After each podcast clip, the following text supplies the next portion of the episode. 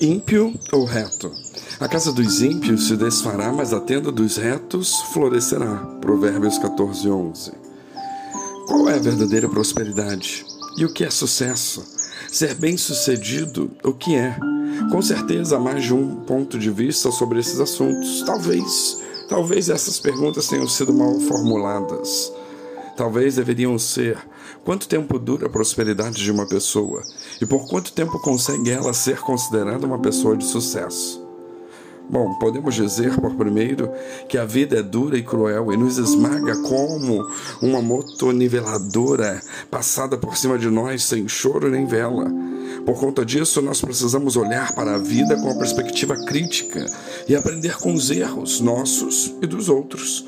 Não se pode caminhar pela vida sem lenço e sem documento, sem a observância de deveres, obrigações e responsabilidades, porque a vida cobra um preço muito caro a quem a desrespeita. Tudo bem que a vida é frágil e pode acabar num átimo. E isso serve para qualquer um. Mas tal verdade não significa dizer que devemos abrir mão de planos, anseios e sonhos, além de deixar de planejar e organizar as coisas. Em todas as esferas de convivência, nós devemos cuidar uns dos outros, na medida do possível, e cultivar boas amizades. Pois amigos fiéis e verdadeiros são preciosidades, riqueza e até luxo nos nossos dias. Contudo, essas amizades garantem que nós deixemos de passar por nossos últimos dias sozinhos e desamparados. Todo aquele que leva a vida desregradamente, sem limites, ou ultrapassando estes, habitualmente, abusa da própria sorte e acabará colidindo de cara com o muro. Isso é um fato. É o caso também daquele que olha as circunstâncias à sua volta, vê que está tudo bem e com fartura e sente-se seguro, empoderado, intocável, desdenha dos outros e de Deus e não pensa no futuro. Bom, isso é complicado. Esse, via de regra, é o ímpio, biblicamente falando, que não conhece o Senhor. O ímpio tem em sua cabeça e em seu coração interesse e objetivos nas coisas deste mundo e abstrai o fato de que sua alma e espírito não são daqui. É uma situação triste e perigosa porque a vida passa como a sombra. É um sopro e uma névoa esvanecente marcada pela brevidade. A consciência sempre no presente é uma armadilha mortal.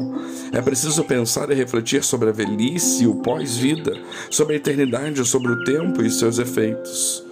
Bom, o ser humano precisa de distrações para viver, talvez, para não enlouquecer e precisa de interação dos mais variados tipos. Porém, se tais distrações e interações se tornarem fins ao invés de meios, aí complica.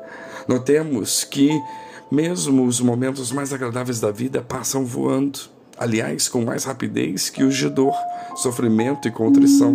Enfim, o ser humano tem que morrer para viver, morrer para tudo que não presta, para desejos indesejáveis, indecorosos e lutar contra si mesmo até o sangue.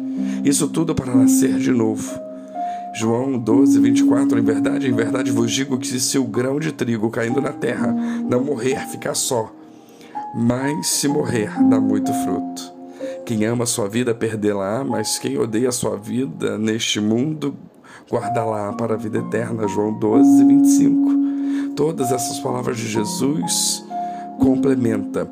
Aquele que me serve deve seguir-me. E onde eu estiver, ali estará também o meu servo. E se alguém me servir, meu Pai o honrará. João 12, 26. Não se passa pela vida sem abdicação, boa dose de resignação, prontidão para aprender e crescer em Jesus, além de muita, mas muita reflexão. Nós vemos muitas pessoas vivendo regaladamente sem preocupações aparentes. Gente que pisa no próximo e só anda segundo os seus próprios interesses e conveniências. Em todo lugar haveremos de encontrar pessoas egoístas e autocentradas para quem seus semelhantes têm pouco ou até mesmo nenhum valor normal é a vida. Com certeza existam pessoas que desconhecem o Senhor e assim terminam suas vidas. E o que lhes considerar bom? Honestamente, não sabemos e nem podemos nos atrever a responder. No entanto, sabemos com certeza que a casa dos ímpios se desfará, mas a tenda dos retos florescerá. Provérbios 14, 11. Logo, olhamos à nossa volta e precisamos tentar aprender com a vida e com os erros nossos e dos outros, para não sermos tidos por ímpios, ou mesmo nos desviar da boa vereda. Os conceitos reais de ímpio e reto pertencem a Deus Pai unicamente, e por ele, pois, devemos nos esforçar. Assim, que Deus os abençoe.